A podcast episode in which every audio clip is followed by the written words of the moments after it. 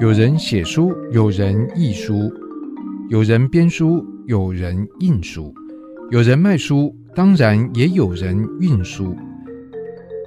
在数位时代，从实体转移到线上，许多环节应运而生，工作板块也发生位移。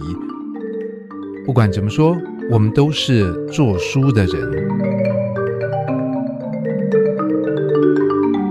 今天我们邀访到是真文化的总编辑刘伟佳，那伟佳你好，哎，各位听众吴大哥你好，哎，其实听你的讲话就会听到有个口音哈，是，我我是马来西亚人啊，嗯，哎，其实马来西亚在台湾从事出版的也好几位，对对对，像早安财经的沈总编，对，沈云聪，然后对，好像还有几位，有一位同事，那这样的话，为什么其他地方像新加坡就比较少？但马来西亚好像来台湾念书，然后在这边留下来，然后走出版的就好几位。你你会怎么解释这个现象呢？因为我们马来西亚就是国语是马来西亚文啊，那我们华人自己有一些社群，就自己创华文的中学，那所以就会有一群学生是专门念中文的。那在新加坡国语本来就英文为主，那他们华文其实是像是比较第二语言的。那我们马来西亚的华人在马来西亚念到当地的大学其实不容易，因为他们有种族保障的一个制度，所以就比较多的马来西亚的华人会来台湾念书。那所以你当时也是这样的状况底下来台湾念书，然后就走上出版这条路吗？也是，因为我念的也是属于华人的中学，自然就想说来台湾念书。所以当时是怎么样的状况，什么样的因缘你？开始走上出版这条路，因为我高中是念理科，那我大学是念土木系的，那时候觉得盖房子啊、盖水坝很壮观，然后来不小心接触到 马克思的那些，呃，其他一些书啊哈，那看看觉得 其实真正有影响力的还是思想上的、知识上的东西。那后来土木毕业了就去考研究所，就考了社会学研究所。那毕业后。自然就想说可以在出版业工作这样。你这个历程让我会想到像是编谱，就以前的东海书院的老板，他也是念理工，他应该念计算机方面的，嗯，然后后来就是也是去念了社会学研究所。所以社会学研究所是出版界的重要的推力的。对，可是社会学也有很多条路可以走啊，他可能可以你可以走比较学术理论嘛，或者说社会实务啊。或社会工作啊，但出版这个是在社会学的发展里面，呃，一个比较少人会去走的，会不会可以这样讲？我那时候有一些同学是走类似社会统计之类的啊，不过因为我个人那时候还蛮喜欢看书，那当然就觉得可以自己如果做相似的书出来，让其他读者读到，应该是一个很高兴的事。就因为爱书，然后就开始从事出版。可是当读者跟当编辑是不太一样的事情。这确实是的。以前念书的时候，宿舍里面堆了真的很多书。那真的做了书之后呢，发现其实堆更多书，可能要淘汰一些了啊。那做了出版社之后，发现有一些我们还是不得不考量到市场啊，还有自己的运作。慢慢有一些书可能就自己看，那可是做工作上的又是另外一些类型，等于会把自己喜爱的书跟要出的书把它分开来。是，不过我觉得社会学应该蛮好的训练，因为社会学是一个工具，它了解这个社会是一个什么状态、什么结构或者在想什么，所以这个如果运用在出版上面，对于你在摸索所谓市场这件事情会有什么帮助吗？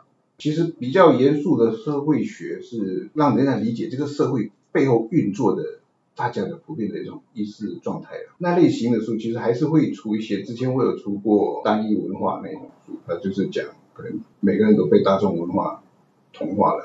那可是比较表层一点的，像比如说了解我们现在社会普遍的一些，比如说公共卫生的问题啦，或者环境卫生的问题，这类书也是有意义。也是可以帮大家思考一下自己现在所处在这个社会里面有什么问题可以改善。所以社会学的这个领域很广，嗯，确实很广。是我记得路曼一个德国的社会学家写说，嗯，念社会学就是想要研究什么题材都可以，一支铅笔也可以拿来作为一个社会学研究。哎，真的。可是这个在从事出版会不会构成另外一个麻烦？就是你感觉什么领域都很有趣，什么领域的好像都可以出。有一些领域确实是我真的还不熟悉的哈，比如说运动健身、食谱这类的，可能就差太远了。不其他的其实像科技类啦，我现在比较投入较比较多的是那种财经管理或者世界趋趋势的，其实确实是很有趣的题。嗯，所以你觉得在你的这个处理上面，就是说你出版，你做一个编辑来来来讲，那你因为你现在是真文化的总编，所以你怎么样来去为这个出版社去定调？哦，我说一下我们出版社的哈，在二零一八年十月成立的，那之所以叫真哦，真假的真，哎，真假的真，那本来是想要叫认真出版，不过因为认真出版已经被人家注册掉了。所以后来想想，或者我们就叫真了。然后我发现一个问题，就是现在很多人都说年轻人看书了，啊，都看网络上 YouTube 影片了，或者是网络上很多文章可以看了，不需要看书。可是呢，我去看了一些阅读的粉专或者社团，也发现很多人还是有一些生活上的困惑或职场上的技能的需求，都会希望从书里面找到答案。其实这些年轻人其实都算是很认真的在。需要书籍来帮助他们，所以我的书系就规划了三个大方向，比如说认真职场，其实就是帮助年轻人在职场上，哦，甚至创业，或者比较高阶的企企业主管可以来应用。还有认真生活，这也是另外一个书系，主要就是一些比较心理励志的，啊，也有一些科普啊，影响我们生活的科普书。那最后一个还有一个是认真创作的。那因为我个人对摄影、音乐都有兴趣，我想这个认真创作这个系列，有时候可以拿来出一些自己喜欢的书籍这样。所以这样听起来，其实前两个这个系列，一个在就是说现代人的生活两大面向，第一个就是认真工作，是，然后再来就是认真这个生活。嗯、那第三个，你好像有点像是就是你，因为任何的，我想很多人来从事出出版了，一定都怀抱着就是我想出我喜欢的书，而我当然也相信。有些书是别人也会喜欢，所以我更有理由把它出出来。所以你这个第三个系列就是保留给你自己的这个喜好，算是私藏书单这样子。哎，其实从这私藏书单好像往往可以比较容易看出你是什么样的人。所以我们要不要先从这个系列讲起？你在这个私藏的书单里面有些什么样的书来反映了你的喜好？哎，好。不过讲到个人喜好的问题，就有时候会跟市场做有点矛盾的哈。所以这一部分，那应该理论上面或理想上面最好是我喜欢的，刚好也是市场也喜欢的，那就太棒了。对，可是我现在这一部分主要是做音乐的为主了。不过坦白说，现在目前就有累积到两本，还有另外一本正要出来，就三本关于音乐的书。摄影的部分其实我也很有兴趣，未来可能也会在持续关注，看看市场的需求是什么。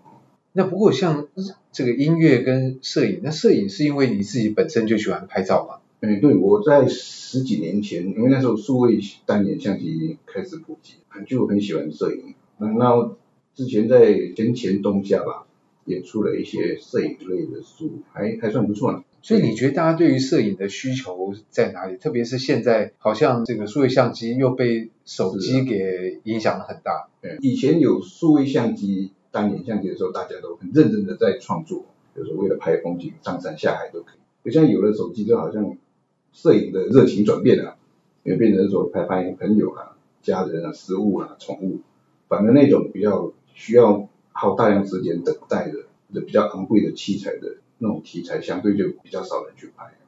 所以在你看来，这个摄影作为一个艺术，它有会受到比较深刻的影响吗？因为你刚刚讲，当这个认真去拍，或者用比较昂贵跟这个比较更讲究这技术来拍，这个需求消失了之后，那摄影作为一个艺术，因为现在好像不需要什么基础的，有时候用手机拍拍，哎，但我们的门外汉也觉得是蛮不错的。但我不知道专业来看，是不是也觉得这个摄影作品是是称得上作品？有时候我看 IG 上或者脸书上有一些朋友分享。用手机拍，哎，其实确实也真的蛮不错的。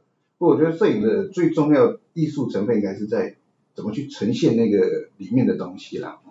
所以无论是专业的相机或者是手机，其实都可以做得到这一点，只是画质上有没有那么好。所以你觉得现在手机已经的摄影已经能够做蛮多的能力的表达？是的，是可以做蛮多的，而且很方便，直接拍了就可以上传。所以那你现在还有在摄影吗？还是你也是就手机来这样拍一拍？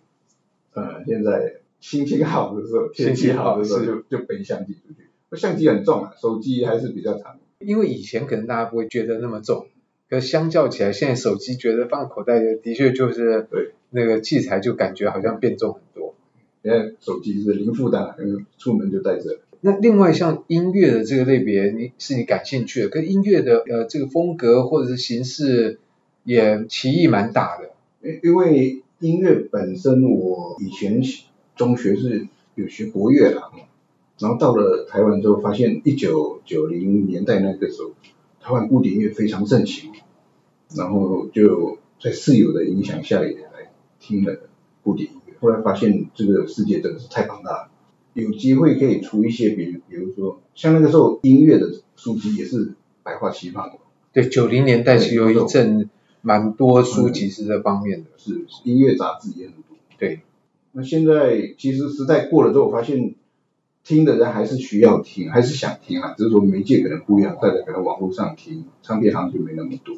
那网络文章其实也是很多可以看得到，但可是比较系统性的。介绍大家怎么进入古典音乐这个场域，其实还是需要靠一本书啊。所以你在出音乐的书这方面，就是比较针对在古典音乐，然后呃一些可能可以满足大家在知识上面需求的这个书籍。是，主要是古典音乐这一块，以及怎么去感受到音乐的。情绪带给我们的情绪的起伏的部分，所以这方面你出版书籍对你来讲有提供这方面帮助吗？就你自己是这方面书籍的受惠者吗？嗯，是哦。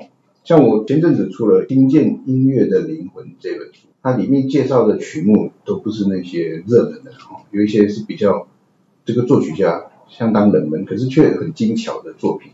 那我边看稿子边网络搜来听，确实是发现还蛮。有趣的作品，所以你的读法就会是，哎，这个书上面提提到什么作品，也就拿来听一听，然后同时再加上有这个作者做一些介绍，你觉得，哎，他这个讲的到底对不对啊？或者他讲的是不是让你听起来更有趣味？这样，是是，我觉得这这样子听跟这样子看书会收获很多了，文字上、知性上的跟感性上的可以。互相印证。不过，作为编辑来看这个书，还是跟纯粹读者不一样啊，因为你还是会有时间的压力，你不可能每一首他提到的作品都慢慢听，你这个是校稿要要急着回稿。这个 确实是，所以只能挑这看起来还时间比较短的，或是介绍起来看起来很有趣的来听。对，或者是已经出版了之后再回头，那这时候书已经出了，就没有这个时间的压力了，这时候就可以慢慢的看。所以这两个事情，我觉得都是让生活变得更有味道，是蛮有帮助的。天气好就出去摄影，那天气不好在家里听音乐，这样在家里都有事情可以做。那所以这个你的私房就是这两个部分，那还有其他部分会包括在里面吗？如果就认真创作这一块哈，当然我个人的私房类型的书就音乐跟摄影了。那可是其他的我也会持续的关注啊，像我之前在。全东家做过，有一个是做小模型的，那这个其实也是属于一种创作，当然不是我的专长，我也不是非常熟悉，可是那确实是一个很有创意也很特别。小模型是有东西卖了，你你把它组装起来的东西吗？不是呢，它是比如说它模仿一个杂货店，那他就自己可能用木板、铁片这样把它上上漆，看起来像水泥的质感，做一个缩小版的杂货店。缩小，可所有东西都要自己做啊，全部几乎都自己做了。我看他的那本书里面，比如说窗口啦、电灯啊、椅子啊、杯子，都自己找一些替代的东西，把它改造一下，就变得很像。哇，那蛮花功夫的。是是，那位作者持续投入这一块了，确实是很花时间，也很花眼力啊。那你没有受到这个吸引？这个是太困难了，手要很巧。是，所以在这个系列就是构成你自己的喜好。那另外像这个主要认真的在在工作，或者说是认真生活，你怎么样去定义这两个方面？透过你的出版物，认真职场这个书系，主要就是职场上的，或者是工作上的。因为我我我们现在算是一人出版，承受的工作时间管理的压力啊，或者是营运状态的压力，都是需要有。别的读物来增加我这方面的知识。那我想，其实台湾前阵子也很多年轻人创业，这些书，哎，他们的情况跟我的状况其实蛮像。虽然我是在一个集团内，嗯，可是大家都一样承受工作技能啊、时间压力啊，哦，或者营运状态的那些压力。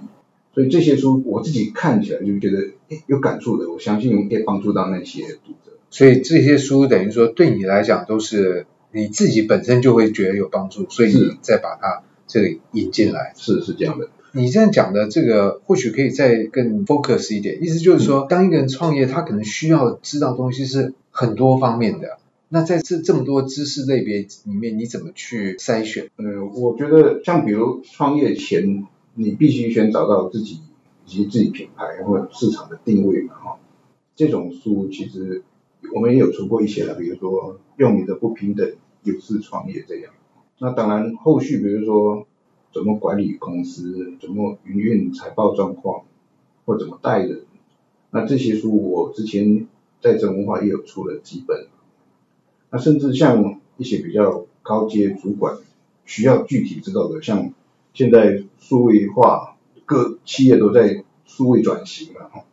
那我们也出了一本，就是管理大师瑞姆夏兰出的新书，叫《打造一百倍全球大市场》。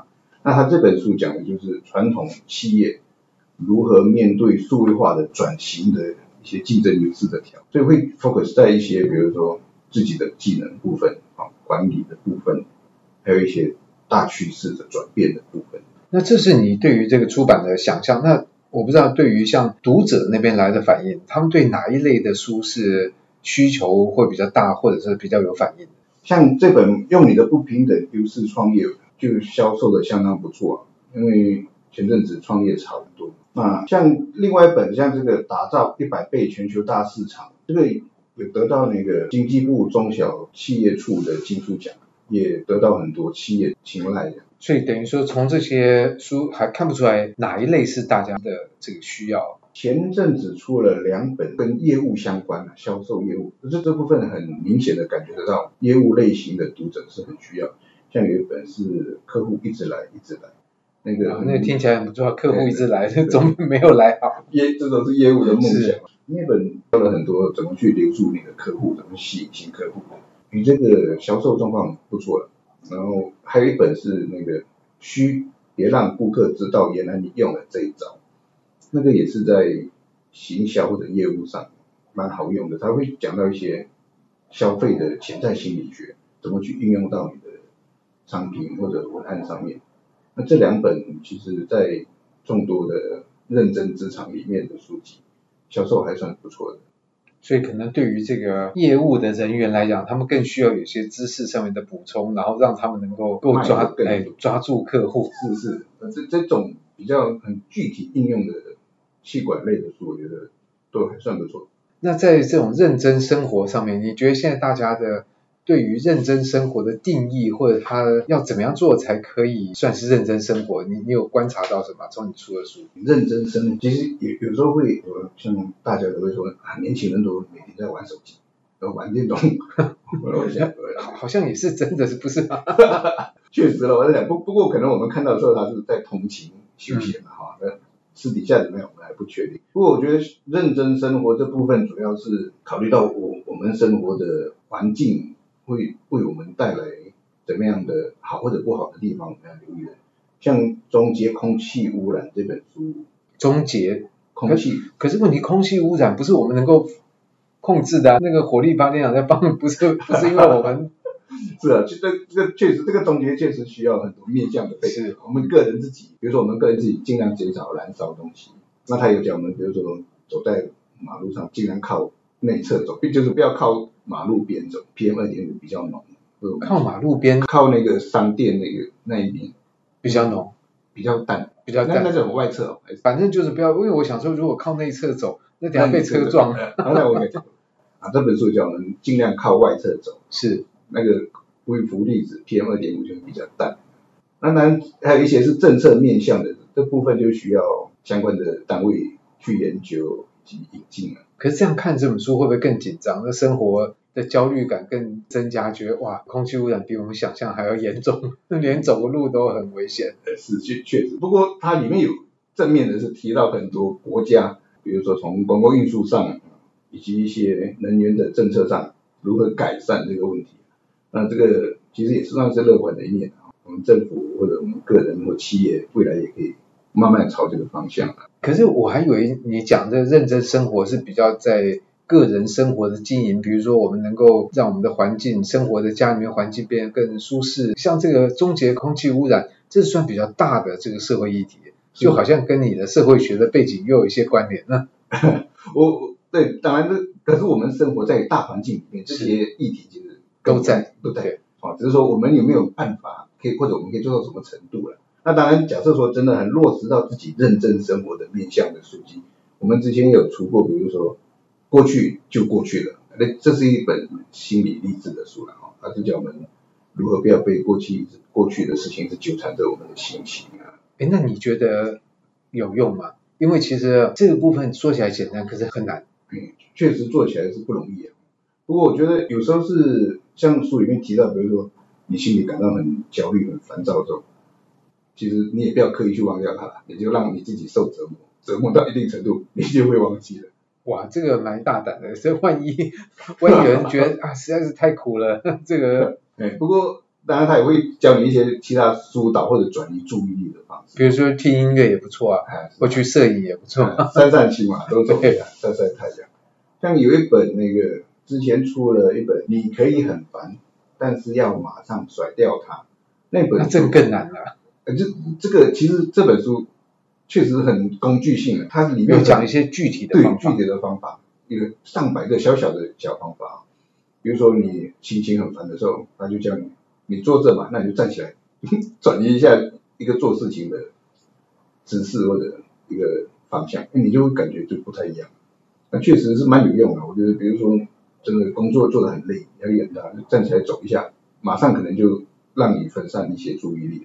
是，所以这个有时候碰到瓶颈就不要硬去钻，就是转个方向，呃，起来倒杯水啊，或者干嘛走一走，都会比较好，就会分散一下你的压力。或者听音乐也不错啦，这个也是可以听一首音乐，短短快乐的。对对对。那认真生活其实里面还包含了一个隐藏的，也不算隐藏的这个小小的系列，就是运动员的一些故事了。不过运动员的故事在台湾的市场上面，其实都还蛮受欢迎的。我记得很早以前有包括小虫罗德曼啊，或者是这些很厉害的运动员，总是会有一些粉丝啊。是是，运动员的书籍其实早期很早还蛮多市场啊，像智库文化，以前我也待过智库文化，他们就出了很多篮球员的书，那都卖得不错。因为现在在这文化里面，我也延续做运动员的一些书了哈。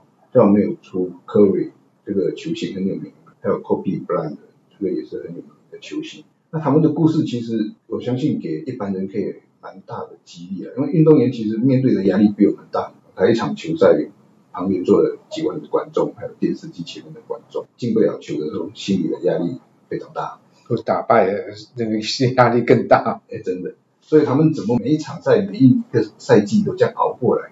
然后，而且还能承受得住，甚至进步，确实是给我们很多的鼓励跟启发了。是，我觉得你自己提这个像运动类的，我想他们每个人在他们身上一定是认真工作跟认真生活嘛，对不对？哎，确实，运动员一定要认真生活，身体才会好。嗯，练球的时候也是真的要非常投入练习。所以这样听起来，我觉得这文化，你对于这个整个出版的想法，这三个系列虽然是各自独立，但是好像也都各自有呼应，是都会回到我们个人一个人如何好好的认真的活着生活着。我想最后呢，就以这个好好认真的生活，然后认真的工作，然后同时享受这个生活来作为总结。那今天的节目很谢谢正文化的刘伟嘉来节目里面跟我们一起聊，谢谢吴大哥，谢谢各位听众。以上节目由数位传声制作。